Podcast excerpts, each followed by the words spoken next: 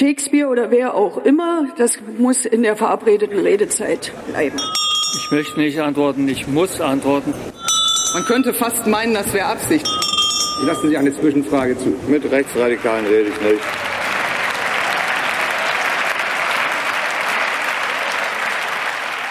Schönen guten Tag und frohes neues Jahr. Hier ist der Bundestalk, der Podcast aus dem Taz-Parlamentsbüro. Wir wollen heute über ein unerfreuliches Thema reden, nämlich über den Niedergang der Linkspartei. Man muss wohl sagen, was droht in diesem Jahr? Weitere Wahlschlappen und die Bedeutungslosigkeit? In Berlin und Bremen wird gewählt, wo die Linke in beiden Ländern noch mitregiert.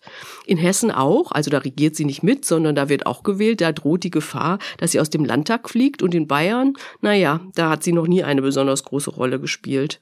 Und dann gibt es da ja noch Sarah Wagenknecht, die kurz vor Weihnachten von einer Genossin aus ihrer Partei als Lady Voldemort bezeichnet worden ist und äh, mit ihr die Frage, ob jetzt eine Spaltung der Partei kommt. Ähm, um es mal ein bisschen optimistischer zu formulieren, kriegt die Linkspartei Kurve, wollen wir heute diskutieren.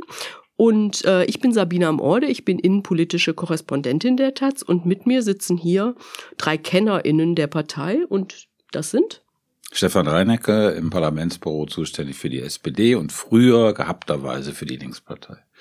Anna Lehmann, ich leite das Parlamentsbüro der Taz und habe mich früher und davor intensiv mit der Linkspartei beschäftigt. Pascal Beuker, ich bin auch im Parlamentsbüro und bin heute zuständig für die Linkspartei. okay. So, und jetzt kommt ein kleiner Werbeblock in eigener Sache. Zu links, zu utopisch, zu Klima. Zu kaufen. Die Wochentaz. Die neue linke Wochenzeitung. Immer samstags neu am Kiosk. Vielleicht fangen wir mit einer kurzen Problembeschreibung äh, an. Pascal, sag doch mal, so kurz, beschreib mal kurz die Lage der Linkspartei. Aber kurz. Ja, das, das ist nicht so ganz einfach. Aber man kannte es ja, dass sie bei der Bundestagswahl es nicht mehr geschafft hat, über die 5%-Hürde zu kommen, dass sie nur noch dank der drei Direktmandate überhaupt im Bundestag sitzt, ähm, dass sie bei den äh, Landtagswahlen äh, im Westen Ergebnisse hatte, äh, die unter, deutlich unter drei Prozent waren. Also dass sie quasi bei diesen Wahlen parlamentarisch und politisch verschwunden sind und äh, dass die Partei zutiefst äh, zerstritten ist. Das macht sich vor allen Dingen tatsächlich fest über den Dauerstreit mit Sarah Wagenknecht, der immer weiter äh, eskaliert ist äh, und den die Partei nicht gelöst bekommt. Ergänzung? Ja, das Problem der, der Linkspartei, würde ich sagen, ist, dass es eigentlich keine gemeinsame Problemanalyse gibt. Ähm, Sarah Wagenknecht, du hast sie gerade schon erwähnt, findet und ihre Getreuen finden, dass die Linkspartei insgesamt zu vogue geworden ist, dass sie sich nicht mehr um die wahren Probleme der Arbeiter bewusst nicht gegendert kümmert und äh, eine es gibt einen, einen nicht geringen Anteil von, von Menschen in der Linkspartei, die finden, genau das ist das Problem. Sarah Wagenknecht ist, ist, das, ist das Problem. Und äh, die Spaltung wäre eigentlich äh, gar nicht mal so schlimm für die äh, Linke, sondern sie ist längst überfällig. Hm. Also ich glaube, die Linkspartei hat sich, äh, da muss man noch ein bisschen zurück in der Geschichte, dieser Parteitag in Göttingen 2012 war das, glaube ich, wo die Spaltung im Grunde genommen bevorstand oder drohte und wo es dann diesen Kompromiss gab ähm, auf Kipping und Rixinger. Als Parteivorsitzende. Als Parteivorsitzende. Davor gab es so ein Battle zwischen Lafontaine und Bartsch und äh, diese berühmte Gysi-Rede, man würde sich so hassen und so ging das nicht weiter. Und danach gab es diesen, äh, diesen auf Dauer gestellten Versuch, alles, was irgendwie zur Linken gehört, äh, möglichst im Boot zu halten und keinen Konflikt auszutragen. Und das ist so der habituelle Grundmodus dieser Partei und das rächt sich jetzt äh, in aller Schärfe. Ähm, und du hast es angesprochen, oder ihr habt es angesprochen mit Wagenknecht. Ich würde sagen, Wagenknecht, äh, ja klar, Wagenknecht ist wie so ein Benzinkanister, den man in so ein, der in so ein Feuer fliegt. Ne? Und diese Wokeness-Frage und Identitätspolitik oder Anti-Identitätspolitik, den katalysiert sie natürlich enorm. Aber das Problem liegt, glaube ich, noch ein bisschen tiefer. Also als nur die Person Wagenknecht. Wagenknecht ist wirklich eine schwierige Figur, für, glaube ich, für jede Organisation. Ja, also die würde jeden Karnickelzüchterverein innerhalb von zwei Wochen spalten. Aber das Problem ist, glaube ich, dass es, dass die Linkspartei keinen Modus findet, diese, Konf diese tiefen Konflikte, die sie hat, die aber auch gesellschaftlicher existieren, also zwischen so einer Wokeness, also Leuten, die äh, identitätspolitisch orientiert sind, andere, die sagen, man muss mehr diese sozialen und die normalen sehen, das ist ja kein Konflikt, kein Konflikt, den die Linkspartei exklusiv hat, aber sie ist besonders unfähig, den pragmatisch zu lösen. Ja, also bei der Grünen gibt's ja ähnliche Sachen, aber die werden unter der Decke gehalten. Oder es gibt, also ich glaube, entscheidend ist dafür, dann bin ich gleich fertig, dieses Minus an politischer Praxis. Ja, also es gibt zu viel Ideologie und zu viel, äh, wir haben Recht und ihr seid böse und zu wenig politische Praxis, die gewissermaßen solche Kon Konflikte dann ja auch so ein bisschen abmildert. Und das ist das Grundproblem der Linkspartei und da gibt's, dafür gibt's, würde ich sagen, in dieser Organisation keine Lösung. Na, ich glaube, die äh, Problembeschreibung äh, haut nicht ganz hin. Was stimmt, äh, dass diese Partei sich in so einem permanenten Dauerkrisenmodus immer schon bewegt hat, weil äh, der Anspruch der pluralistischen Linken ist gleichzeitig ein sehr anstrengender Anspruch. Ähm, man hat äh, in der Gründungsphase, als die PDS mit der WSG zusammengegangen ist in den Jahren 2005 und 2007, das überstrahlen lassen durch die äh, Führungsfiguren äh, Gysi und Lafontaine. Ähm, und mit dem Abtritt von Lafontaine fingen dann äh, die tatsächlich sta starken Auseinandersetzungen an ab 2010. Da ging es auch zum ersten Mal richtig in den Umfragen runter, wo sie dann auch plötzlich nur noch bei fünf Prozent waren. Ähm, weil allein die Vorstellung, Politikvorstellung von äh, vielen so Westgewerkschaftern, mit denen äh, aus der äh, PDS-Tradition im Osten schon sehr, sehr unterschiedlich sind. Und was richtig ist, dass es lange Zeit da nicht gelang, tatsächlich eine vernünftige Verständigung zu haben, mhm. haben hier Formelkompromisse äh, verständigt. Das mhm. stimmt. Aber es gibt eine Dramatik, die du unterschätzt. Ähm, ähm, Kipping und Rixinger haben 2012 sind angetreten zu versuchen, quasi die alten Lager aufzulösen und neue Bündnisse zu schließen, äh, eine neue Diskussionskultur einzuführen. Beispielsweise über die Diskussion bedingungsloses Grundeinkommen, wie kann man das hinkriegen, dass da unterschiedliche Positionen, dass man damit leben kann. Ähm, ab 2015 hast du aber dann die Flüchtlingskrise bekommen, äh, wo plötzlich aus einem Grundverständnis heraus es einen Ausbruch gab. Und zwar tatsächlich von Wagenknecht und ihren Anhängern, die äh, gesagt haben, äh, quasi das Boot ist voll, mhm. wir müssen ja, dicht machen. Und das hat sich dann weiter fortgezogen in allen gesellschaftlichen Auseinandersetzungen. Ja, bei, bei Corona, und das kriegst du dann nicht mehr über, übereinander. Genau, es ist Corona mhm. geht jetzt äh, bis hin jetzt weiter in, äh, in den, in den Ukraine-Krieg und plötzlich ist das viel weitergehender als die alten mhm. Streitereien ich, und du kriegst sie ich, nicht mehr gelöst. Ich, ich, glaube das schon, aber ich glaube, dass diese Fixierung auf Wagenknecht irgendwie so ein bisschen zu, also die ist, du hast völlig recht, sozusagen wesentliche gesellschaftliche Punkte, wo du nicht wusstest, für was steht die Linkspartei. Das ist natürlich ganz fatal für eine Partei, wenn die sozusagen also nicht in, nicht, nicht in der Lage ist, ein Spiel mit Flügeln zu machen, sondern im Grunde genommen äh, kein Mensch weiß, weiß, was meint ihr denn jetzt zu diesen Schlüsselfragen Migration, Corona, Ukraine-Krieg? Ich glaube, es liegt aber noch ein bisschen tiefer, weil ich ähm, damals dachte am Anfang sozusagen nach dieser Fusion und ähm, nach diesem großen Wahlerfolg 2.9, wo die ja 12,8 Prozent hatten oder so, ähm, auf jeden Fall, ja. ja. Sowas in der Richtung mit Lafontaine. Also sie haben sie haben es nicht geschafft, diese Protestenergie, die sie damals aufgesogen haben, ja, 2.9 Hartz IV wird es, in Realpolitik zu transformieren. Das ist natürlich an einzelnen Orten gelungen, das ist in Thüringen gelungen, in Berlin, in Bremen, mehr oder weniger. Aber als die, die Partei als Ganzes hat das nicht nachvollzogen. Und es gibt einfach dieses Minus an politischer Praxis, insbesondere im Westen, und diese überschießenden ideologischen Kontroversen, die dann für die Welt gehalten werden. Und das Ganze driftet gewissermaßen, und zwar schon seit längerer Zeit, Richtung Sekte. Ich muss mal, um mal was Positives zu sagen, dort, wo ja. es gelungen ist, ähm, die ideologischen Vorstellungen in politische Praxis zu übersetzen, da ist die Linkspartei ja auch erfolgreich. Also man kann ja sagen, also in Berlin, wo sie mitregiert, in Thüringen, in Bremen, und in Mecklenburg-Vorpommern steht sie relativ stabil äh, da. Ähm, ich würde euch recht geben, dass diese überschießende Ideologie ein Problem ist, aber sie ist vor allen Dingen dort ein Problem, wo die Linke nicht re äh, regiert. Und das ist zurzeit ein, also das ist ja immer im Bund gewesen. Ich hatte auch immer gedacht, äh, die Fixierung auf Wagenknecht hilft nicht weiter und ist nicht das Problem. Aber mittlerweile denke ich, sie ist zum Problem. Sie ist zum Problem geworden. Nun muss ich mal gucken, welche Strömungen der Linken sich in den letzten äh, Monaten neu gebildet haben.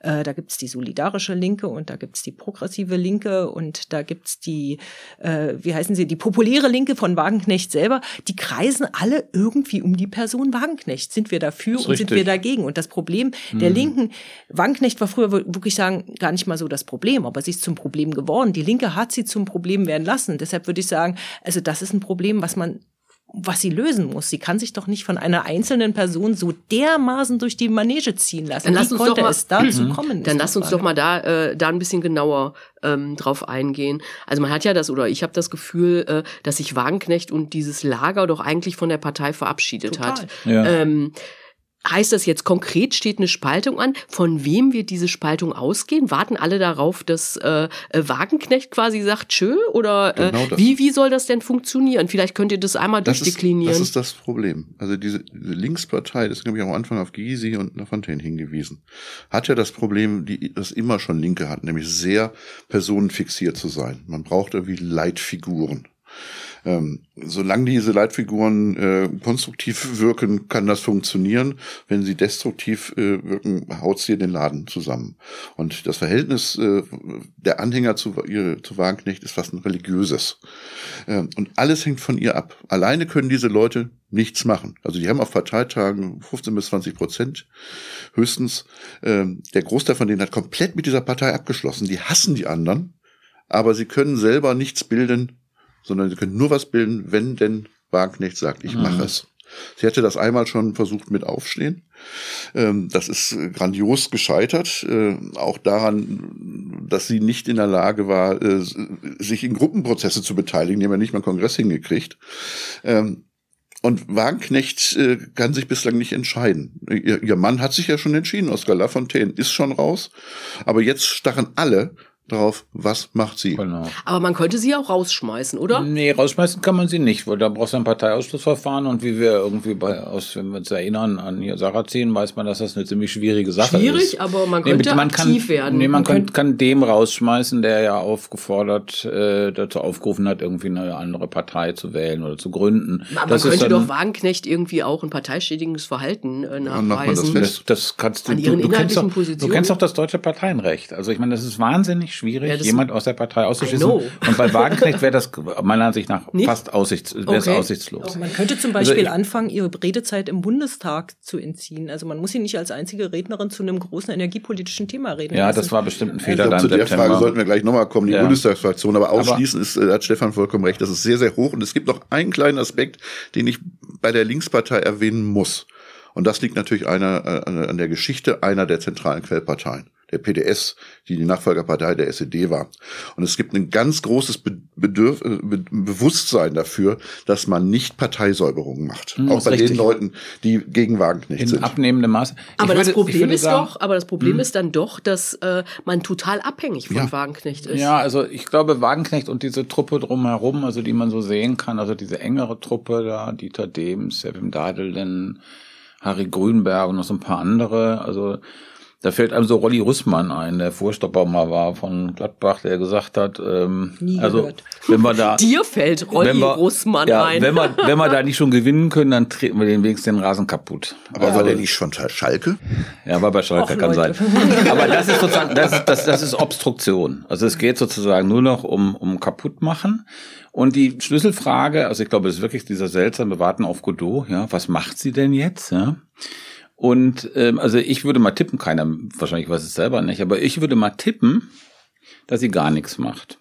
Also ich meine, Sarah Wagenknecht ist ja am allerbesten da drin, Recht zu haben oder Recht gehabt zu haben. Und es ist absolut vorstellbar, dass sie, dass einfach gar nichts passiert und 2025 gibt es dann eine prima Analyse von Sarah Wagenknecht, warum die Linkspartei mit drei Prozent jetzt aus dem Bundestag geflogen ist und das alles hätte besser sein können. Sie ist ja auch die Einzige, die von dieser Situation profitiert. Ich meine, ihre Bücher verkaufen sich blendend. Sie wird in jede Talkshow eingeladen. Sie äh, ist quasi Genau. die, die Tilo Sarrazin äh, der, der Linkspartei mit dem Unterschied, ähm, dass nennenswerte Teile der Partei glauben, die ist für uns total wichtig und deshalb können wir leider nicht auf sie verzichten. Aber das heißt doch, wenn ich euch, äh, wenn ich euch jetzt alle drei richtig verstehe, dass ihr meint, eine Spaltung früher äh, äh, wäre besser als später, aber sie Auf muss auf jeden jeden Fall, Fall, ja. sein. Ich bin auf jeden Fall, also ich bin hundertprozentig überzeugt, dass die einzige Chance für die Linkspartei eine Spaltung ist. Das sind tatsächlich Sie ist real jetzt schon gespalten. Sie muss es aber formal auch vollziehen, um mhm. überhaupt noch eine Chance zu haben. Ich teile die Einschätzung, äh, dass sie bis zum Ende dabei bleibt, nicht. Äh, ich bin sehr sicher, dass sie geht. Die Frage ist wirklich nur wann. Also, wie Aber was Oscar hätte sie davon? Oscar, nee, so tickt sie nicht. Was mhm. hat Oscar Lafontaine davon äh, gehabt, außer Genugtuung? Aber auf, Oscar Lafontaine ist ein alter Mann. Ja, der war am Ende seiner politischen ja, Karriere. Ja, aber, äh, aber Lafontaines Einfluss auf Wagenknecht ist unfassbar hoch. Mhm. Ja, und äh, die diskutieren tatsächlich alles zusammen.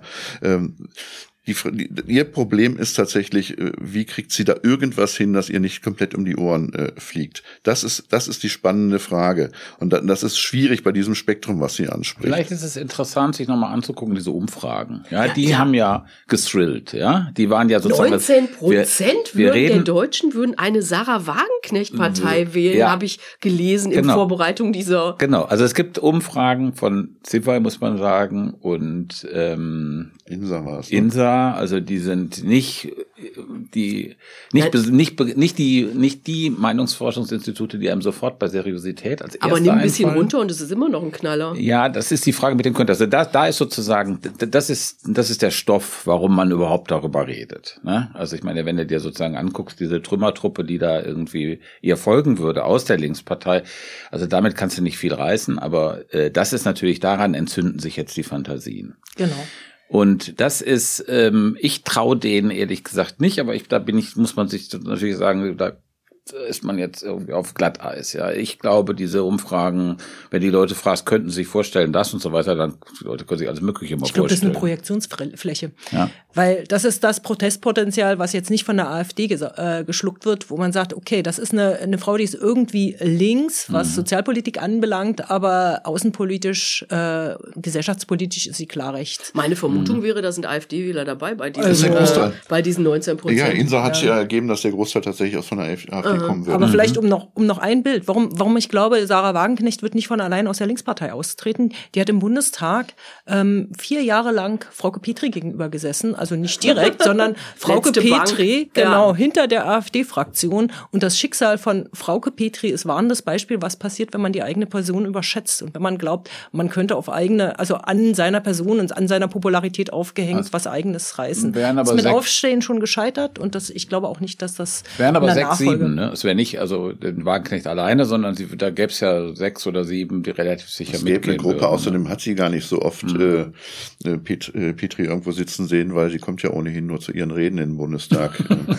naja, das war letzte Legislaturperiode noch ein bisschen anders. Genau, Pet, Petri sitzt ja auch jetzt nicht mehr im Bundestag. genau, das war ja, das war in der letzten Legislaturperiode. Aber ich, ich glaube, dass der Kreis um äh, vor allen Dingen tatsächlich Lafontaine da sehr ernsthaft darüber diskutiert. Deswegen ist es mhm. ja dem, dem, dass da auch da rausgerutscht, äh, nicht über, dass sie eine eigene Partei gründen, sondern ein Wahlbündnis, äh, weil das einfacher zu machen ist. Äh, Partei kriegen sie nicht hin, aber ein Wahlbündnis Europawahl kriegen sie ganz gut genau. hin. Das ist einfach und äh, das ähm, sinnvollste Szenario äh, für, für deren Flügel wäre, man nimmt äh, die äh, hessische Landtagswahl, da wird nach aller Wahrscheinlichkeit die Linkspartei rausfliegen. Und das heißt, das wird, damit wäre das letzte Flächenland äh, im Westen weg mhm. und äh, geht dann im äh, kurz danach stattfindenden äh, Europaparteitag in dem Umfeld äh, dann aus der Partei raus, weil man dort wieder einen grundsätzlichen Differenzpunkt äh, hat mhm. zu, dem, zu der Mehrheit und das ist die Frage, wie man zur EU steht. Mhm. Und äh, konstru äh, konstruiert dann ein Wahlbündnis, was so strikt anti-EU-mäßig aufgestellt ist. Äh, das würde zeitlich alles noch hinhauen und dann im Frühjahr äh, bei also, den Wahlen gehen. Das, das wäre allerdings das Worst Case auch für die Linkspartei, muss man dazu sagen. Das war super für die Linkspartei. Das, nein, weil, äh, weil sie natürlich in, in den, äh, weil natürlich die, äh, diese hessische Landtagswahl sie erstmal richtig runterziehen würde. Äh, das Best, Best Case wäre tatsächlich, wenn sie äh, was, glaube ich zu schnell ist, werden sie früher gegen, und zwar zwischen Berlin und Bremen, weil äh, sowohl in Bremen als auch in Berlin steht die parlamentarische Existenz nicht auf dem Spiel, äh, sondern sind die beide Landesverbände sind ziemlich gut aufgestellt. Ja. Das wäre dann zwischen Februar und Mai. Das könnte natürlich irgendwie aus den, aus den Regierungen fliegen. Du hast gerade widersprochen. Naja, ich finde, ich finde deswegen widersprochen, weil wie gesagt, das Schlimmste, was überhaupt passieren kann, ja, das Schlimmste, was passieren kann, ist, dass alles so weitergeht wie jetzt. Dass wir irgendwie ein Dreivierteljahr noch immer hier sitzen und sagen, was will wohl Sarah Wagenknecht, tritt sie jetzt aus oder doch nicht oder anderthalb Jahren auch noch so sitzen. Also das ist diese vollkommene Argument. Also ich meine, die haben nach dieser Septemberrede von äh, Wagenknecht Musst du im noch mal Bundestag, kurz erklären, was das war? äh, wo bitte? sie gesagt hat, ähm, Deutschland hätte, würde ja einen Wirtschaftskrieg äh, gegen äh, Russland gegen äh, äh, führen. wichtigsten Energieversorger Gegen- Russland. Hätte den vom Zaun gebrochen. hätten den vom Zaun gebrochen, also eine völlige Täter-Opfer-Umkehr. Ja. Ähm, danach sind in den nächsten vier Wochen danach sind glaube ich 1000 Leute aus der Linkspartei ausgetreten und das ist äh, die, das das ist im Moment der ähm, ähm, der Status quo, also sowohl rechts als auch links, also zu beiden Seiten treten Leute aus, weil sie sagen, ihr seid zu sehr gegen Wagenknecht oder ihr seid zu sehr für Wagenknecht oder eure Russlandpolitik ist zu Putin freundlich oder zu Putin feindlich. Und äh, solange das, das Schiff sinkt, langsamer, aber es sinkt. Man sieht das ja auch in unserer Diskussion. Wir könnten ja auch über die Gasumlage, äh, nicht über die Gasumlage, sondern über die Gaspreisbremse sprechen. Die Linkspartei hatte da schon einen Vorschlag auf den Tisch gelegt, als alle, als die Regierung hier noch über die Gasumlage gesprochen In Bremen, ne? Aus Bremen kam Genau, der der kam vom und, und dann wurde auch vom Parteivorstand ein Konzept beschlossen für eine sozial und ökologische Gaspreisbremse. Ja, Man könnte auch äh, sprechen über ähm, über über äh, die Eröffnung des der ersten des ersten äh, ähm, Hebammenkrankenhauses in, in Bremen. Man könnte sprechen über ähm, Anfragen aus der Bundestagsfraktion, zum Beispiel zum Wirken iranischer Geheimdienste in Deutschland. Das, also man könnte auch über 12 Euro Mindestlohn sprechen. Das sind alles Sachen, die ohne die Linkspartei nicht passiert wären. Aber wir reden nur über Sarah Wagenknecht und die, also aus gutem Grunde natürlich, aber man nimmt einfach nicht wahr, was die Linkspartei sonst so Gutes macht. Das, ist eine überdeckt äh, alles. Das ist wirklich eine Tragik. Wobei übrigens einen Punkt, den du eben gesagt hast, möchte ich doch noch auch noch mal widersprechen. Ich glaube nicht nur, dass die Linkspartei dort gut gewirkt hat, wo sie in der Regierung ist. Ähm, sie waren übrigens in Nordrhein-Westfalen danach übrigens auch nicht erfolgreich, als sie das toleriert haben, obwohl sie da eine sehr gute Rolle hatten. Dass es keine Studiengebühren mehr gibt in Nordrhein-Westfalen, verdankt sich damals der Linkspartei. Ähm, sonst ist das nämlich, wäre es nämlich rausgezögert worden. Äh, Das wollten nämlich die anderen.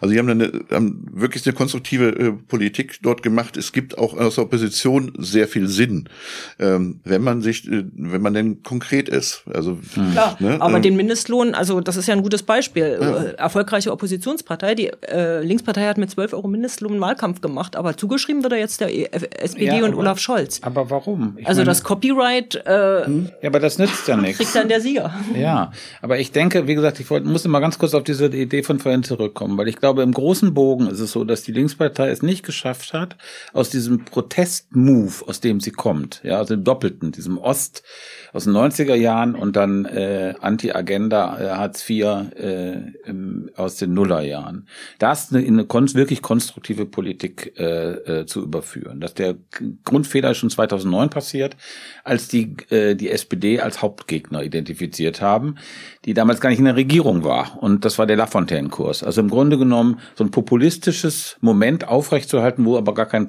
gar keine populistische Situation da ist. Das Wenn wir stimmt jetzt aber mal- gar nicht. wenn wir jetzt- Landesebene ist es ja anders. Ja, okay, dann, Landesebene war es anders, aber auf Bundesebene, auf Bundesebene waren so. machen.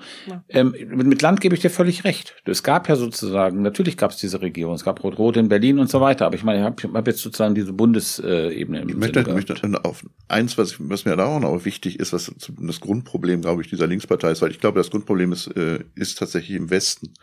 Äh, was nicht gelungen ist äh, in den westlichen Landesverbänden, mit Ausnahmen von Hamburg und Bremen, Mhm. und zwar dort schon, bevor sie in der Regierung waren in, in Bremen, ist sich eine eigene Substanz aufbauen. Es war immer eine geliehene Substanz. Deswegen haben sie bei Immer Anti-SPD. Nee, es, ähm, es war immer abhängig vom Zustand der Bundespartei. Ja? Äh, Und sie haben immer schlechter abgeschnitten als die Bundespartei. Also sogar in Bayern haben sie es über fünf Prozent geschafft, in Baden-Württemberg über fünf Prozent bei Bundestagswahlen. Ähm, bei Landtagswahlen haben sie es dann zunächst in zum Beispiel Niedersachsen, äh, Schleswig-Holstein, NRW auch geschafft, aber auch unter dem Bundestrend. So, jetzt ist der Bundestrend bei fünf. Wo landest du dann in den Ländern? Also das heißt, sie haben nichts Eigenständiges. Das ist ein Unterschied zu den ganzen Ostlandesverbänden, wo sie deutlich über dem äh, Bundestrend sind und was Eigenständiges haben. Und auch äh, der Unterschied zum Beispiel zu Bremen, Berlin sowieso und, äh, und Hamburg. Ja, aber du kannst auf Dauer ähm, nicht bestehen als Partei, wenn du dir nicht eine eigene Substanz Genau. vor Ort schaffst. Äh, sag mal, wenn nehmen wir, nehmen wir mal an, es würde jetzt zu einer Spaltung kommen, Wagenknecht wäre weg. Ähm, ist sich die Linkspartei denn dann einig, was für eine linke Partei sie sein will? Oder liegt das Problem, bleibt das Problem nicht, wenn auch nicht ganz so dramatisch?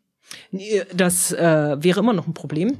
Also ähm, natürlich ist es so, da hast du ja recht, Stefan, dass es äh, also die, die Konflikte wären weiter da, aber man könnte mal anfangen, sie auszutragen. Mhm, genau. Das, das wäre der Vorteil. Man könnte inhaltliche Debatten führen, ohne ohne zu sagen, wir müssen, also äh, wenn wenn wir die widersprechen, dann beleidigen wir einzelne Personen oder wir ähm, man man müsste natürlich noch mal äh, ein Update in der Außenpolitik machen.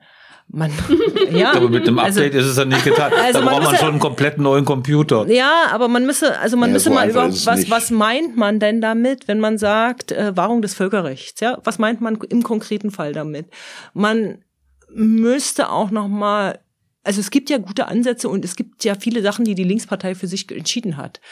Also sie hatten ein sozialökologisches Konzept, sie hatten ein Konzept für eine Vermögenssteuer, sie äh, weiß eigentlich, was sie sozialpolitisch will. Man müsste auch auf äh, anfangen, äh, ein strategisches Zentrum tatsächlich aufzubauen. Das, das ist nochmal als nächstes. Lass ja, uns mal bei also bestimmte, kurz bleiben. Aber sie könnte bestimmte inhaltliche Debatten erstmal führen und sie könnte sie offen führen. Stefan, ich würde gerne einmal, ja. du hast ja irgendwie, ich glaube, das war sogar auch im Podcast oder sonst an anderer mhm. Stelle gesagt, der äh, Ukraine-Krieg wäre quasi das Hartz IV der äh, mhm. Linkspartei. Was meinst du genau damit? Naja, ich meine, gut, man kann welche Metapher man da wählt, aber ich glaube, ähm, also der Ukraine-Krieg hat äh, erstmal, es, es, gibt eine bestimmte Klientel, glaube ich, die die Linkspartei gewählt hat, als eine moralische Alternative. Also als nicht so vermachtet oder pragmatisch wie die, wie die SPD und nicht so bürgerlich wie die Grünen und die dann im Grunde Linkspartei gewählt haben. Irgendwie im Grunde genommen als so eine Art, weil die so ein advokatorisches Verhältnis zu sozusagen der Unterschicht haben. Das war der Grund, warum viele Leute, glaube ich, so Wechselwähler insbesondere für die Linkspartei gewählt haben. Und ich glaube, das ist langfristig weg, weil einfach diese äh, Haltung zur Ukraine von der Linkspartei, das ist nicht nur Wagenknecht, äh, einfach ein Desaster ist. Diese Fixierung auf Russland, diese völlige Taubstellen gegenüber dem, was in der Ukraine los ist. Und ähm, das ist wirklich ein absolut tiefer Schnitt. Und gleichzeitig bedeutet das natürlich, dass diese ganzen, worüber wir ja auch 15 Jahre geredet haben, ist denn, wäre denn eine rot-rot-grüne Bundesregierung möglich? Nein, für die nächsten 15 Jahre oder für die nächsten Jahre oder Jahrzehnte ist eine Regierung mit der Linkspartei unmöglich, die außenpolitisch derartig verpeilt aufgestellt ist, wie der Ukraine-Krieg vollkommen deutlich gemacht hat. Man muss einfach daran erinnern, dass Sevim Dadel noch immer im Auswärtigen Ausschuss äh, für die Linkspartei spricht, die im Grunde genommen ja der Meinung ist, dass die NATO, die Russland quasi dazu genötigt hat, diesen Krieg zu ja, führen. Nur ein bisschen, nur ein bisschen überspitzt. Und diese ganze, diese ganze Fraktion, mhm. die gibt es in dieser Linkspartei noch. Und die äh, äh, hat auch durchaus was zu sagen. Dieser ganze verkrustete Anti-Imperialismus ist alles noch da. Und ähm, das ist jetzt sozusagen sichtbar geworden für alle. Und deswegen würde ich sagen, das ist so ein einschneidendes äh, Ereignis gewesen, diese Unfähigkeit auf, diese, auf diesen Überfall Russlands auf die Ukraine in irgendeiner halbwegs angemessenen Art zu reagieren, dass das nicht in einem Jahr weg ist und auch nicht vielleicht in zehn. Also ich glaube, es ist ein bisschen komplizierter. Als Beispiel hast du äh, natürlich wieder mit Datteln äh, genannt. Da sind wir wieder beim Wagenknecht-Lager. Und da sind wir bei dem, wo wir gleich auch nochmal drüber reden müssen, das Problem der Bundestagsfraktion, dass äh, solche Leute dort immer noch ein Forum kriegen. Was aber deine generelle Problembeschreibung anbetrifft, äh, glaube ich, haut es nicht so hin. Also äh, die Linkspartei wäre in diesem Bereich überflüssig, wenn sie das Gleiche äh, genauso sehen würde äh, wie, mhm. äh, wie SPD und Grüne. Ja, äh, ich glaube, dass es eine Partei zum Beispiel braucht äh, im, im Parlament gegen die, die, zum Beispiel gegen diese aberwitzige äh, Aufrüstung ist. Und ich glaube auch, dass äh, die Linkspartei Partei eine Stellvertreterfunktion haben könnte in der Diskussion von, ähm, die es in der gesamtgesellschaftlichen Linken äh, geht, gibt, wie geht man mit einer solchen Situation, mit, mit, äh, die man nicht auf dem Schirm hatte, um. Also bisher hatte man immer den Blick nur auf die USA, da war man sich dann sehr, sehr schnell einig. Also das war immer ein Anti-Imperialismus, der ausgerichtet war äh, auf die USA und da war man dann natürlich äh, ähm, gegen äh, für, äh, hat man deutlich gegen Position bezogen. Jetzt hat man aber die, die Situation, dass Ru Russland ähm, und da konnte man auch ganz einfach sagen, zum Beispiel keine Waffenlieferungen und äh, so weiter und keine Sanktionen. Jetzt hat man aber den. Äh, das kann man ganz einfach sagen.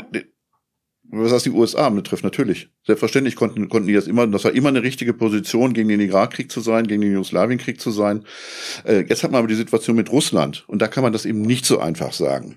So, äh, und diese Frage stellt sich aber natürlich, weil Leuten die äh, Grundposition hatten, äh, sich solch gegen, in allen Formen gegen Kriege zu sein, gegen Rüstungsexport und sonst was, diese Diskussion muss man führen. Mhm. Ähm, und, und, ich finde, da muss auch ein Spektrum da sein. Das muss ein Spektrum muss möglich sein von äh, einem Jan van Aken, der weiterhin strikt Waffenlieferungen ablehnt aus einer pazifistischen Position, der aber für Sanktionen zum Beispiel ist, und einem Bodo Ramelow, der äh, auch aus einer grundsätzlichen moralischen Position äh, Waffenlieferungen befürwortet. Entscheidend dabei ist, dass man beiden nicht und also zwei Sachen, Entschuldigung, sind entscheidend. Erstens, dass gemeinsam ist, dass man selbstverständlich sich, dass ja keine Frage ist, dass man den kompletten sofortigen Abzug der russischen Truppen aus der äh, Ukraine fordert. Das muss die, die, sowieso die Grundlage sein.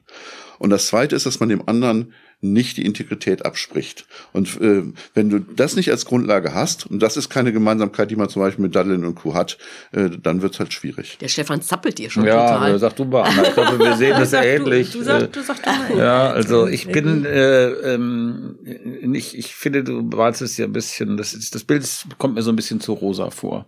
Ich glaube, dieser Einschnitt ist tiefer. Und diese Unfähigkeit ähm, der Linkspartei, also das war ja immer, wenn man über rot-rot-grüne Bündnisse geredet hat, war das ja sozusagen der Punkt, den die im Grunde genommen weggedrückt haben. Ja, die haben gesagt, ah, das machen wir in einer halben Stunde, haben wir das hin. Und dann mhm. dachte man immer, nee, mit wem denn? Also ich meine, da gab es ein paar pragmatische Köpfe, Stefan Liebig oder, oder Höhen, die sind dann rausgegangen und da blieb dann, das ist ja kein Zufall, dass irgendwie nur die böse Bundestagsfraktion, sondern kein Zufall, dass sozusagen die Außenpolitik der Bundestagsfraktion seit 15 Jahren irgendwelche vollkommenen Holzköpfe machen.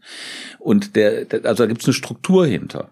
Und äh, das meiner Ansicht nach das Versagen der Linkspartei ist hier, dass die sozusagen beste Connections Teile hatten zu Russland. Mhm. Dass Russland, ich erinnere mich noch an eine Szene schon lange her, Berliner Parteitag 2014, wo Kipping eine Rede gehalten hat und gesagt hat, da ging es um Pussy Riot. Und gesagt hat, wir müssen noch an der Seite von Pussy Riot stehen. Und das war eisiges Schweigen. Und mhm. zwar Osten und Westen, egal, eisiges Schweigen. Ja. Und äh, diese Russland-Affinität, die hat viele Gründe und ich will das auch gar nicht denunzieren, aber die gibt's in dieser Partei in einer besonderen Art und Weise. Viel ausgeprägter als in der SPD. Vielleicht wie in der AfD. Ja andere Gründe, aber sowas. Und das, vor diesem Hintergrund, ich habe kaum jemand, also eigentlich niemand, also doch am, am Rande Figuren, Paul Schäfer, die wirklich in einer intellektuellen und äh, Art und Weise auf diesen Schock dieses 24. Februars reagiert haben. Ich habe ansonsten bei niemand in dieser Linkspartei, auch nicht bei denen, mit denen wir politische Sympathien eher haben, gemerkt, dass die, dass deren Weltbild wirklich erschüttert ist. Sondern wurde so pragmatisch wie immer Formelkompromisse gesucht, Erfurter Parteitag, ja, irgendwie für Sanktionen so ein bisschen aber auf jeden Fall gegen Waffen. Waffenlieferungen sind böse. Da gab es gar keinen Grund mehr für. Wir sind einfach gegen Waffenlieferungen, weil wir es schon immer waren.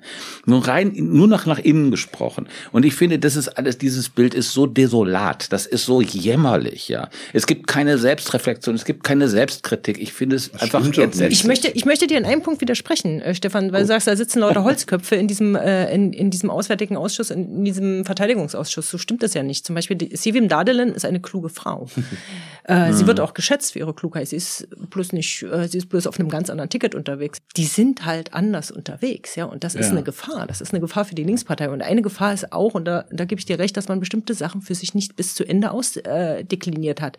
Äh, was ich gesagt habe, Frage Völkerrecht. Wir sind eine Partei des Völkerrechts. Das Völkerrecht soll geachtet werden. Was macht man, wenn ein Staat wie Russland das Völkerrecht mhm. massiv missachtet? Ja, dann sagt man, die Linkspartei hat ja einen Beschluss. Solidarität mit der Ukraine. Das steht sogar so drin. Wir sind gegen diesen Angriff. Dann steht da aber äh, wieder drin, wir sind gegen Waffenlieferungen. Und da fragt man sich, kann man ernsthaft dagegen sein, dass die Bundesregierung ein Waffensystem wie IRIS-T äh, mhm. nach Russland liefert, wo Kiew verteidigt wird gegen die Angriffe aus Russland auf die Infrastruktur. Ist das wirklich das, was die Linkspartei will? Und solche Fragen schiebt sie dann eben beiseite, weil man eben sagt, wir sind gegen Waffenlieferungen, weil wir für Frieden sind und weil wir schon immer gegen Waffenlieferungen waren. Und das ist so inkonsequent und das ist naja, auch. Also, äh, naja, das ist aber schwierig. Also gerade mit der, Na, mit der Bundesregierung, wo, mit der Bundesregierung, äh, wo drei Parteien dafür gestimmt haben, selber sich an einem völkerrechtswidrigen Angriffsgift zu beteiligen. So einfach ist du das. Du machst es ja wie die Linkspartei. Du Nein. begründest Unrecht mit Unrecht, weil die anderen auch Nee, gegen den völkerrechtswidrigen. Nee, jetzt Kriege. Vorsicht. Es gibt keine Gleichheit Vorsicht. im Unrecht. Bei drei waren das nicht. Das, Mhm. die Deutschen waren beim Irakkrieg nicht dabei. Ich, drei Parteien für den Also- Jugoslawienkrieg. Ja, Okay, aber meine selbstverständlich. Und den Afghanistan-Krieg haben auch diese drei Parteien Ja. unterstützt. Und ich ähm, und ich habe überhaupt auch jetzt gerade nicht gesagt, dass deswegen diese Position der Linkspartei richtig ist. Aber hier sich jetzt äh, groß hinzustellen und zu sagen, äh, die sind so verwirrt und gleichzeitig haben wir ja eine Regierung, die sich selber an einem völkerrechtswidrigen Angriffskrieg beteiligt hat, das funktioniert eben so nicht. Aber das, Ähm, lass uns jetzt nicht darüber sprechen, weil das führt, das führt zu weit. Wir Ja. müssen uns auf die Linkspartei fokussieren. Ja, aber das ist ja, die, ich glaube, dass es ein Meinungsspektrum tatsächlich in der Linkspartei geben muss. Und das habe ich eben äh, skizziert. Ich glaube, dass tatsächlich, was du gesagt hast, äh, äh, das äh, Flugabwehrsystem und sonst was selbstverständlich an die Ukraine geliefert werden müssen. Aber ich finde es trotzdem eine honorige Position zu sagen, Deutschland soll aufgrund der deutschen Geschichte des Ersten und des Zweiten Weltkrieges nirgendwo mehr hin Waffen liefern und dann auch nicht in die Ukraine. So eine Position muss weiterhin artikulierbar sein. Ja, die ist artikulierbar und ich So. lehne sie ab. Und ich Ja, das ist glaube, ja okay. Das ist, und ich Aber- glaube, aber- pass auf, der, aber- Partei, Nein, Partei aber- aber- muss möglich aber sein, dass eine Partei gibt, gerade aufgrund der deutschen Vergangenheit, wo die Pazifisten ins KZ gewandert sind, Ja. dass Ja, sie und dann äh, sollte es aber konsistent ich halte- begründet werden. Ich halte das, äh, das ist so ein moralischen Appell, den, der ist ehrenwert, finde ich, Pascal. Aber äh, also ich, ich meine, ich glaube, dass ähm, diese ähm, diese Wechselwählerschaft mit Grünen und SPD, ja, äh, dauerhaft verloren ist für die Linkspartei. Mit so einer Performance, wie sie zum 24, wie sie äh, zum Ukraine-Krieg geliefert haben.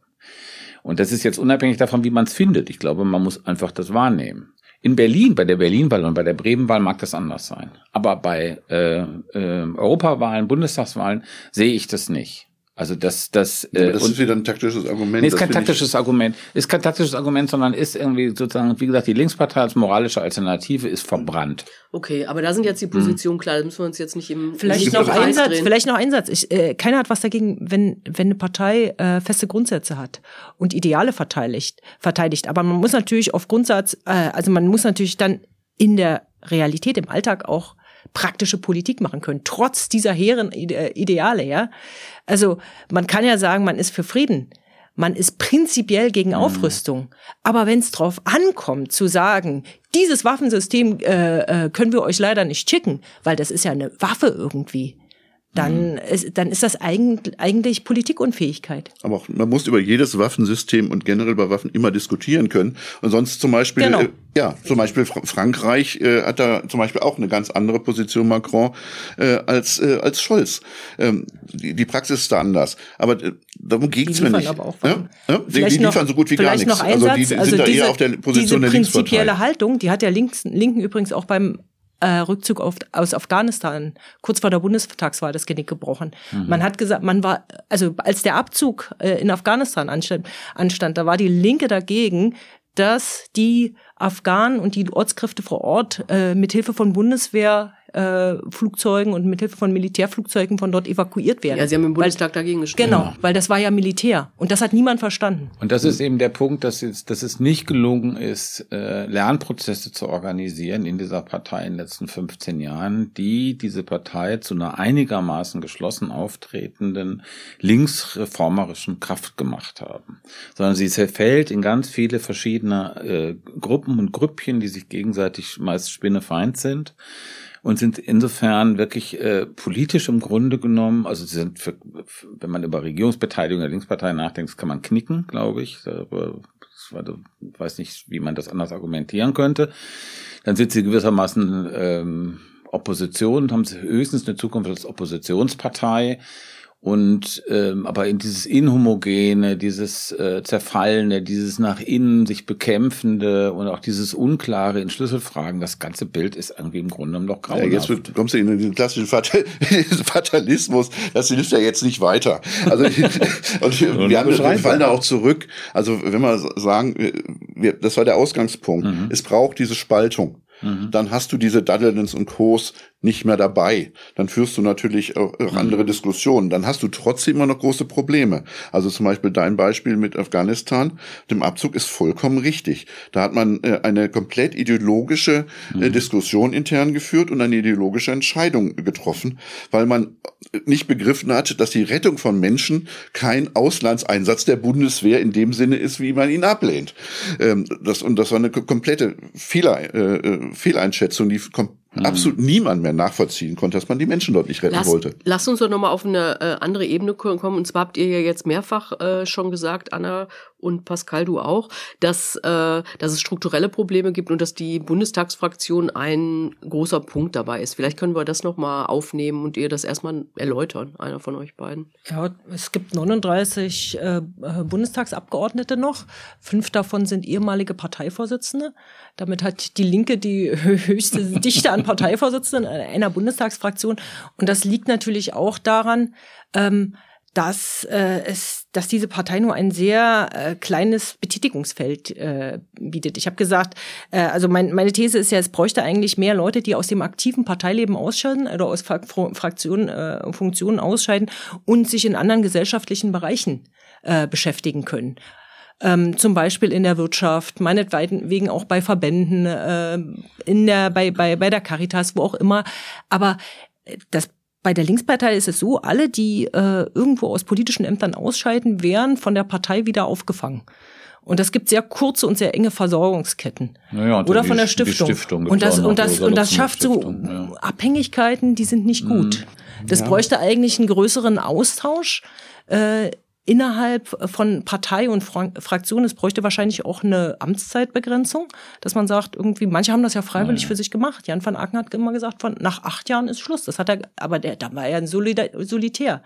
Andere, die halten da, also ich meine, wie lange ist Gregor Gysi jetzt im Bundestag? aber ohne Gregor, Gysi, aber ohne Gregor Gysi wird die, äh, würden sie jetzt nicht mehr im Bundestag Würde man Schäuble ne? jetzt auch nicht so vorwerfen. Also ich aber weiß die, nicht, die, das die, die CDU ist, aber, da, aber die Union ist einfach viel größer und da hast du nee. dieses Problem eben nicht, mhm. dass äh, nicht gewechselt wird zwischen Wirtschaft und Partei. Das ist vielleicht auch ein Problem, aber du hast einen viel größeren Austausch. Also ich, ich glaube, das haut, haut nicht ganz hin. Das Beispiel Gysi ist, glaube ich, ein, ein sehr ungelungenes. Ähm, das gilt auch für das Beispiel Lötsch, äh, weil diese beiden haben ihren Direktmandat gewonnen. Genau, und ohne die wären und, sie jetzt nicht im Bundestag. Genau, mhm. und das heißt, die Wähler in ihrem Wahlkreis sind offenkundig immer so viele der Meinung, äh, dass sie da drin bleiben sollen, dass das reicht. Bei Petra Pau sieht das anders aus. Petra Pau hat ihr Direktmandat äh, verloren, ist trotzdem wieder im Bundestag, weil sie abgesichert worden ist über die Landesliste. Und da haben wir das Problem.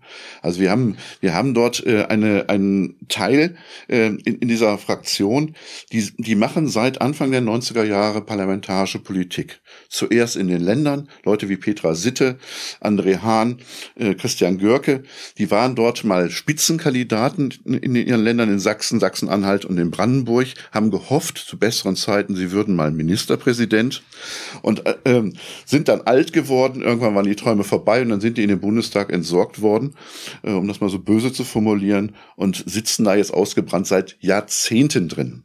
Ähm, das ist übrigens die Machtbasis äh, von Dietmar Bartsch, der auch seit Unzeiten dort im, im Parlament sitzt. Also von daher wäre eine Mandatsbegrenzung für die Listenaufstellung tatsächlich sehr sinnvoll. Wenn es von denen einer schafft, ein Direktmandat zu kriegen, ja, dann ist er, hat er offenkundig immer noch so viel Feuer und so viel Akzeptanz, äh, dass das zu rechtfertigen ist. Aber so äh, und ein weiteres Problem ist der Vereinigungsprozess. Nur ein Satz äh, gewesen. Du hast dadurch äh, im, äh, im Westen ja viele Leute ganz neu reinbekommen. 2005. Das Problem ist, sie sitzen bis heute da drin. Hm. Ich also glaub, du hast kaum Austausch. Und das macht auch diese Schwerfälligkeit dieser Fraktion äh, aus, die sich nicht bewegt und die gehalten wird von der Beutegemeinschaft äh, aus äh, von, von Dietmar Bartsch äh, und äh, den Wagenknecht-Janern. Also ich glaube, irgendwie so eine Begrenzung der Mandatszeit ist nicht das aktuell drängende Problem der Linkspartei, wenn man sich irgendwie die Aussichten für 2025 mal anschaut. also das glaube ich nicht, dass, das, dass wir uns darüber jetzt so irgendwie, dass wir uns damit im Kern beschäftigen sollen. Könnte für alle begrenzt sein. Also Dann, äh, ja. ja. Das hätte man vorher einführen sollen. Ähm, ja. Und was nicht so richtig gelungen ist, da habt ihr natürlich recht, ist dieser Generationswechsel. Das ist ja auch äh, nicht nur die Partei mit den meisten früheren Parteivorsitzenden, sondern auch die älteste Fraktion im äh, Bundestag. Und äh, dieser Generationswechsel, der so probiert worden ist mit Wissler, mit Kipping, also klar, Henning das gab es immer schon. Man muss aber auch so Henning Welso, man muss aber auch so ein bisschen dazu sehen. Also ich kann was für den Westen weiß ich es nicht so genau. Für den Osten war es aber so, dass eben eine Partei, die PDS eine Partei war mit sehr viel sehr alten und ein paar sehr jungen. Und diese Versuche, diese energischen Versuche der PDS in den 90er oder Nuller Jahren dann noch ähm, sozusagen diese technische äh, Intelligenz oder sowas, so zwischen ähm, berufstätig zwischen 30 und 50 äh, zu gewinnen, die sind also gänzlich gescheitert. Das heißt, es spiegelt auch so ein bisschen, also diese, was ihr gerade eine Elitenhermetik so beschrieben habt, ja, das spiegelt auch so ein bisschen die Partei dann wieder. Das, da möchte ich dir energisch widersprechen, äh, weil ich finde, genau dieser Generationenwechsel, der ist ja einigermaßen gelungen. Linkspartei hat ungefähr 60.000 Mitglieder äh, ungefähr 20 äh, 20.000 von denen, 15 bis 20.000 von denen, also mhm. ungefähr äh, ein Drittel bis ein Viertel sind in den vergangenen Jahren, Jahrzehnten ausgetauscht worden. Und zwar sind diese ganzen Alten aus SED-Zeiten, die sind meist schon verstorben. Also es gibt da nur noch ganz, ganz wenige. Also ich meine, es sind 30 Jahre seit der Wende vergangen. Man kann sich das ja auch, man kann sich das ja auch, auch ausrechnen. Es sind sehr, sehr viele Junge dazugekommen. Ich habe das ja. auch erlebt bei meinen äh, Besuchen in den Landesverbänden damals. Ähm, da herrschte zum Teil eine richtige Aufbruchstimmung, zumal, zumal nach der äh, Bundestagswahl 2017. Es ist auch im Osten so, ähm, dass die, äh, dass die Parteimitgliedschaft da sich so langsam ausgewechselt hat, dass sie ausgewechselt wird. Aber das hat sich eben nicht übersetzt. Das hat sich vor allen Dingen nicht übersetzt in die Fraktion. Und das liegt eben auch an dem schlechten Wahlergebnis. Ähm, es waren ja sehr viele von diesen jungen Leuten mhm. auf den Listen. Aber die haben eben überhaupt nicht gezogen. Die Spitzenplätze, das waren jeweils die alten ja. äh, Funktionsträger und die sind dann jetzt im Bundestag. Ganz kurz, das ist kein Widerspruch zu dem, was ich gesagt habe, was du gerade gesagt hast. Das, diese Beschreibung, da stimme ich dir zu. Was ich gesagt habe, bezog sich auf diese sozusagen, warum äh, auf, auf, die, auf die Vergangenheit, dass das der PDS nicht gelungen ist diesen so einen organischen äh, Generationswechsel zu organisieren. Äh, Anna hat komplett recht, was sie äh, gerade gesagt hat. Und es war echt tragisch äh, für die Linkspartei, dass sie so ein schlechtes Ergebnis hatte. Die Bundestagsfraktion sehr, sehr, sehr deutlich anders aus, äh, hätten mehr Listenplätze äh, gezogen. Also zum Beispiel Niedersachsen ist ja Dieter Dehm nicht mehr, äh, hat es ja nicht mehr geschafft auf einen aussichtsreichen Platz. Dafür ist ein junger, fitter IG Metaller dahingesetzt worden. Der es aber, aber auch nicht geschafft hat. Nein, genau, weil sie, der, der, der Platz galt als sicher, aber sie, sie haben auch gedacht, sie wären sicher bei fünf Prozent. Waren sie eben nicht. Das ist ein, äh, also riesengroßes Problem. Aber ein weiteres Problem bei diesen ganzen Personalsachen, was du immer aufgezählt hast mit den Abhängigkeiten, was man nicht unterschätzen darf, diese, die Macht der Fraktionen bei der Linkspartei, der Bundestagsfraktion, aber auch äh, der Landtagsfraktion, gerade im Osten, rekrutiert, äh, resultiert auch daher, äh, dass die Landesvorsitzenden und auch bis hin Parteivorstandsleute in so überdimensionalem Maße Mitarbeiter von Abgeordneten sind. Ja, das stimmt. Äh, der, der Landesvorsitzende Nordrhein-Westfalen, der der Wagenknecht die Spitzenkandidatur organisiert hat, war ihr Mitarbeiter. Ja, wie Büroleiter der, war der. Ja, der war der Büroleiter. Leider. Ähm, der, ähm, der Landesvorsitzende Sachsen ist bei Dieter Dem, äh, Dietmar Bartsch angestellt, nicht Dieter Dehm. Dieter Dehm hatte auch ganz viele Leute äh, beschäftigt. Mhm. Das, das, hast du überall. Und das heißt, wenn das schwächt natürlich die Partei. Also weil, wie willst du denn als Partei äh, offensiv auftreten gegenüber Fraktionen, wenn du abhängig Beschäftigte von denen Na, bist. das ist äh, bloß ein, ein Satz dazu. Das ist natürlich, äh, da hat die Pro äh, Linkspartei einen Vorteil, den sie auch nach außen als solchen verkauft, nämlich, dass sie kaum Partei äh, äh, kaum äh, Spenden aus der Wirtschaft annehmen. Also in nennenswerter Höhe sich über Mitgliedsbeiträge finanziert und über die Gelder, die den Fraktionen zustehen. Ähm, das schafft eben solche Abhängigkeiten. Also es gibt eine, eine, fehlende Finanzierungsbasis, leider. Vielleicht können wir noch mal einmal auf die äh, Länder gehen und zwar da, wo jetzt gewählt wird. Hm. Ähm, Zunächst sind ja, äh, finde ich, Berlin und auch besonders Bremen finde ich ja echt interessant, weiß ich aber ehrlich gesagt wenig drüber. Aber man hätte ja gar nicht gedacht, dass in äh, einem Westbundesland äh, die Linke mitregieren kann und das so geräuschlos über die Bühne geht. Naja, das Interessante ist, dass da Christina Vogt, die ist da äh, Wirtschaftssenatorin. Das ist, glaube ich, die zweitbeliebteste, nach dem Bovenschulte da, die zweitbeliebteste Politikerin. Ja, das ist doch irre. Das, das richtig entsinne. Und die wird also von allen gelobt. Die Unternehmerverbände sind glücklich, die Gewerkschaften sind glücklich und die Corona-Politik war okay. Und es ist alles so, so ein bisschen Ramelow-Style, also man macht das so ganz postideologisch und ne, down to earth und das kann eben funktionieren. Äh, und in Berlin ist es ein bisschen anders, ne, weil du mehr sozusagen soziale Bewegungen in Berlin hast, Klima, Mieten, Wohnen, ne? Und ähm, aber da sie, da hast du ja auch ein ähnliches Bild. Ich meine, Klaus Lederer ist, glaube ich, auch äh, irgendwie Platz zwei oder drei unter den beliebt bei Beliebtheit bei den Politikern. Und in Berlin. Gut, das kann vielleicht auch an der mangelhaften Konkurrenz liegen. Aber ich äh, meine, es kann trotzdem so kommen, dass sie hier aus hier und dort aus der Regierung. Ja, natürlich fliegen. ist das absolut möglich, aber sie können auch drin bleiben. Es ist beides, ist beides drin. Also die Umfragen sehen es zurzeit eher, also wie Pascal richtig sagte, ja, so der Verlust äh, des Status als Fraktion, als parlamentarische Fraktion ist nicht. Äh, in Bremen ist von 2000 Mai 2000, ja. äh, Mai letzten Jahres, also das ist. Im nee, es gibt eine aktuelle, das sind über 10 Prozent. Ah, ja. Ist vom Dezember. In Berlin auch. Also was, was wiederum okay. die These erhärtet, dort, wo die äh, Linkspartei regiert, wo sie Politik down to earth macht, wo sie ihre hehren ideologischen Ansprüche in praktische Politik übersetzt, auch wenn sie, wenn es vielleicht nur Schritte sind und nicht das, der ganze Kuchen. Die Linkspartei will ja mal die ganze Bäckerei und nicht nur ein Brötchen, aber mhm. wo sie kleinere Brötchen backt, ja, mhm. da ist sie erfolgreich. Aber da würde ich sagen, das läuft hinaus auf das Modell Graz, KPÖ. Die KPÖ ist im Grunde genommen kein politischer Faktor in Österreich, aber in einzelnen Städten, in Graz zum Beispiel, äh, extrem stark. Ach, ist das Über so? solche, ich gar nicht. Doch, die haben ja, da, die, stellen die, die, die Bürgermeister. Stell den Bürgermeister okay. oder Bürgermeisterin. Ja. Bürgermeisterin, die total populär ist und die gewinnen da irgendwie regelmäßig die Wahlen. Und äh, sowas kann man sich gewissermaßen vorstellen in einzelnen Städten, Berlin, Bremen, Hamburg, auch gerade eine positive Entwicklung, die Linkspartei. Aber das zahlt nicht ein bei der Bundespartei. Ja, aber das sehe ich nicht. Ich glaube, dass es ein ausreichendes Potenzial äh, gibt auf Bundesebene. Es gibt auch etliche Leute, deren zentrales Ding ist nicht unbedingt, dass sie dann mitregieren, sondern dass sie Einfluss nehmen äh, auf politische Entscheidungen, wenn sie dann ihre äh, Konfu Konfusion hinkriegen. Äh, Graz passt nicht, also weil dort gibt es wirklich die KPÖ eigentlich nur dort und deswegen sind die dann über Graz auch dort im Landtag, aber der Rest sind die 1, noch was. Ja, aber das ist äh, die Situation hast du im Osten nicht. Ähm, ich möchte noch einen Aspekt hinweisen. Osten bleibt natürlich jenseits von Thüringen. Das haben wir ja gar nicht erwähnt, die, die Strahlkraft äh, ja. von Ramelow. Das steht hier äh, aber noch auf meinem Zettel. ja.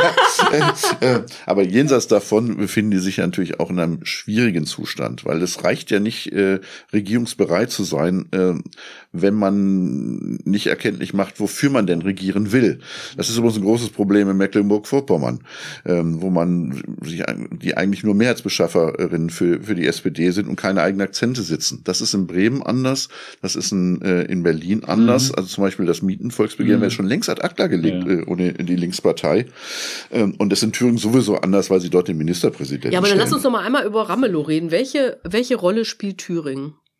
Eine solitäre, würde ich sagen, weil wie gesagt, das ist das einzige Land, was von dem Linken äh, regiert ist. Das ist auch stark an die Figur Ramelow, glaube ich, gebunden. Ja, linker Cäsarismus ist das äh, Stichwort dafür. Also äh, ohne Ramelow so eine Wahl für die Linkspartei würde, glaube ich, schwieriger, wesentlich schwieriger. Es gibt eben solche Figuren ähm, und so eine richtige Nachfolgerschaft ist da auch nicht in Sicht. Also das ist aus einer bestimmten historischen Situation entstanden mit einem unglaublichen Vorlauf. Ja, ich meine, man muss diese 20 Jahre, die Ramlo daran gearbeitet hat, einfach sehen. Ja, ist ja nicht, nicht zugeflogen. Und ähm, ich würde sagen, Berlin ist eher, ein, wo, wo man, wenn man in die Zukunft blickt, da kann man sagen, da gibt's wirklich ein Potenzial. Da gibt's hier so gibt's Leute, die weder SPD noch Grüne sind, die aber im Grunde genommen eine auf, aufklärerische linke Politik machen wollen. Und die haben auch Repräsentanten. Also das ist Kipping, das sind Lederer, die da, die die ansprechen. Also da finde ich es viel einer, viel homogener und übersichtlicher. Für Bremen bin jetzt kein Bremen-Spezialist, scheint mir das auch so zu sein. Ramelow, natürlich ist es stark mit der Position von Bodo Ramelow verbunden, aber linker Cäsarismus stimmt eben nicht, weil sich Bodo Ramelow immer als Landesvater begriffen hat und nie als Organisator der Partei. Also der hat sozusagen nicht der Partei vorgegeben, äh, wie sie, äh, äh, was sie zu tun und zu lassen hat, sondern er hat das immer erst Susanne Hennig-Welso, jetzt, äh, wer heißt der, Christian Schaft überlassen und Steffen Dittes, äh, mhm. das zu organisieren. Und die sind durch, auch durchaus als eigene Köpfe aufgetreten und sind nicht als Emissäre von, von Bodo Ramelow. Insofern gibt's da ein, vielleicht kann man so, es gibt ein sehr gutes Zusammenspiel zwischen dem Ministerpräsidenten, seiner Partei und seiner Fraktion. Und es ist auch kein einseitiges Abhängigkeitsverhältnis. Aber, Aber die finde in Thüringen, das ist jetzt nur äh, begrenzt äh, auf die Linkspartei bezogen, aber es spielt natürlich auch eine extrem große Rolle, diese, diese ähm, äh, beiden Pole, Ramelow auf der Seite, anderen Seite, Höcker auf der anderen Seite. Ne? Also dass sich immer immer diese Angst vor haben wir natürlich auch in anderen Bundesländern irgendwie. Genauso die, in anderen Bundesländern. Die, aber das ähm. spielt natürlich der Linkspartei da total in die Hände und alle anderen werden dazwischen zerrieben. Das ja? war natürlich, das, aber das stimmt wirklich. Das war, das war in Sachsen so, es Ja, war in klar, Sachsen anders und in Brandenburg so, wo sozusagen dieser Amtsinhaberbonus ne, mit allen. Rainer Haseloff. Ich Äh, meine, Haseloff, wer- wie viel? 38 Prozent? Nee, ja, das, hätte das doch stimmt keiner alles, aber das ist natürlich ja. auch irgendwie nicht nur, weil äh, Ramelow so ein toller Kerl ist, sondern das spielt eine extrem große, das stimmt. Die Rolle. Polarisierung, Mhm. dass das er überhaupt in so eine. Position gekommen ist, äh, dass er derjenige ist, äh, auf den das Ja. demokratische Lager Ja. orientiert. Ja. Das ist, äh, hat ja eine Vorgeschichte. Ähm, ne? Das hätte ja auch ein SPDler sein können äh, oder äh, ein CDUler wie in anderen äh, Bundesländern. Ähm, sondern das liegt tatsächlich äh, an diesem sehr langen Arbeiten, äh, kontinuierlichen Arbeiten von Ramelow in dem Zusammenspiel, genau wie Anna äh, das gesagt hat, mit anderen in dieser Partei. Und was die, diese Linkspartei bis heute dort schafft, äh, deutlich zu machen, dass sie bestimmte Grundpositionen hat, gleichzeitig natürlich aber pragmatisch agiert mit den Gegebenheiten, also nicht die Gegebenheiten ignoriert und dann ja sehr pragmatisch äh, sind in der Situation, wo sie den Haushalt sogar noch ähm, da die mit der CDU machen müssen, weil es mit SPD und Grünen alleine nicht reicht. Ja, und da ist es eben gelungen, das, was ich vorhin meinte, mit so einer linksreformerisch, zu so einer linksreformerischen Kraft in Gänze zu werden. Und das, da hast du aber im Grunde nur so Leuchttürme, wo das ist. Und da, da daneben gibt's eben jede Menge Ödland, wo das im Grunde nicht so ist, sondern wo du so sektiererische Streitereien und irgendwas hast, ja. Aber keine Fähigkeit und auch keine, man musste das ja auch als Prozess sehen. Also NRW ist sozusagen zum Beispiel ein Land, äh, auf das man große Hoffnungen gesetzt hat. Das ist der mitgliederstärkste Landesverband der, der Linken, das muss man sehen, ja. 2,1 Prozent bei der letzten Wahl, wo es irgendwie vor 10, 15 Jahren eben noch die starke Hoffnung gab, wenn die Partei sich sozusagen reale Politik macht, in Kommunen, im Land, hatten ja auch mal eine Fraktion, dann wird das sich, dann wird sich da was entwickeln. Ja, die hatten auch einen Resonanzraum in den Gewerkschaften, den sie weitestgehend verloren haben heute, muss man auch sehen, ja. Und das ist im Grunde genommen eine Regression. Ja, und dieses regressive Bild, das sieht man doch an sehr, sehr vielen Punkten. Lass uns mal ähm, äh, trotzdem noch mal zu der Ausgangsfrage zurückkommen, die ich ja probiert habe, Mhm. äh, eher positiv zu formulieren. Glaubt ihr, dass sie die Kurve kriegen? Nein, ich glaube das nicht. Ich glaube, dass äh, wenn man sich anschaut, was wir für was diese Gesellschaft für Probleme hat in den nächsten zehn Jahren, den Ukraine-Krieg, der ganz bestimmt eine Weile bleiben wird, diesen äh, ähm, äh, klimaneutralen Umbau der Industrie, ein Riesenprojekt.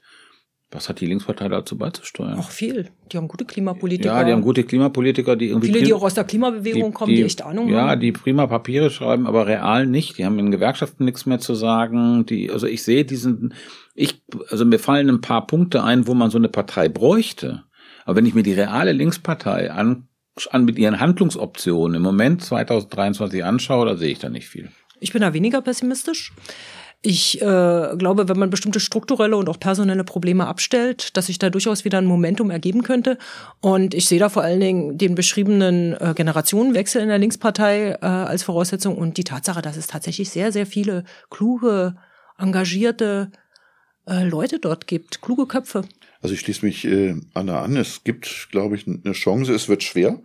Und wie gesagt, wenn sie diese die Trennung nicht hinkriegen, dann wird's ähm, eigentlich unmöglich. Aber wenn sie das hinkriegen, äh, glaube ich, dass es eine Chance gibt. Es gibt einen Platz, ja, und gerade in dem Bereich äh, Frage, Klimafrage, ja, äh, da wird das schwerer werden mit der die, die soziale Frage wird, äh, also es braucht eine Partei, die das verbindet, die soziale Frage mit der Klimafrage. Die soziale Frage ist nicht gut äh, bei der Ampelkoalition äh, aufgehoben dabei. Also da gibt es Raum und von der Chance ist da, aber sie werden ihre Probleme lösen müssen. Am schönsten wäre, wenn sie sich so entwickeln würden, um das letzte zu sagen, tatsächlich wie, wie im, in Berlin, wo sie es ja geschafft haben, tatsächlich auch sehr he- heterogen zu sein, wenn man sich das mal anguckt. Mhm. Aber eine Umgangsform gefunden haben, ähm, die einzelne Ausreißer abgelassen, aber in, äh, ausgelassen, aber in der großen Form tatsächlich schafft, noch rüberzubringen, was unterscheidet uns von Grünen und SPD. Also sowas Visionäres zu haben und trotzdem nicht dabei sektiererisch zu sein. Ein Lob von Berlin. Genau, dann schauen wir doch mal, ob sich das bei der Berlin-Wahl im Februar auch auszahlen wird. So, jetzt machen wir hier mal einen Punkt, aber es war ja schön, dass ihr in dieser Reihenfolge geantwortet habt. Dann geht's nicht ganz so deprimierend aus. Ähm, wir freuen uns wie immer über ähm, Rückmeldungen an bundestalk.taz.de und natürlich auch über finanzielle Unterstützung. Wisst ihr schon, wenn ihr uns öfter gehört habt. Das geht über Taz zahlig. Dazu findet ihr alles auf taz.de. Ihr könnt den Bundestalk auch abonnieren, teilen und uns weiterempfehlen, damit uns mehr Leute hören. Ein Dank geht an Anne Fromm, die den Podcast redaktionell begleitet und an äh, Nico Kühling, der ähm, alles technisch umsetzt. Und wir hören uns, wenn ihr wollt, nächste Woche wieder. Bis dahin. Tschüss. Schönes Wochenende. Vielen Dank. Noch nicht Moment. So, damit ist das jetzt hoffentlich auch erledigt.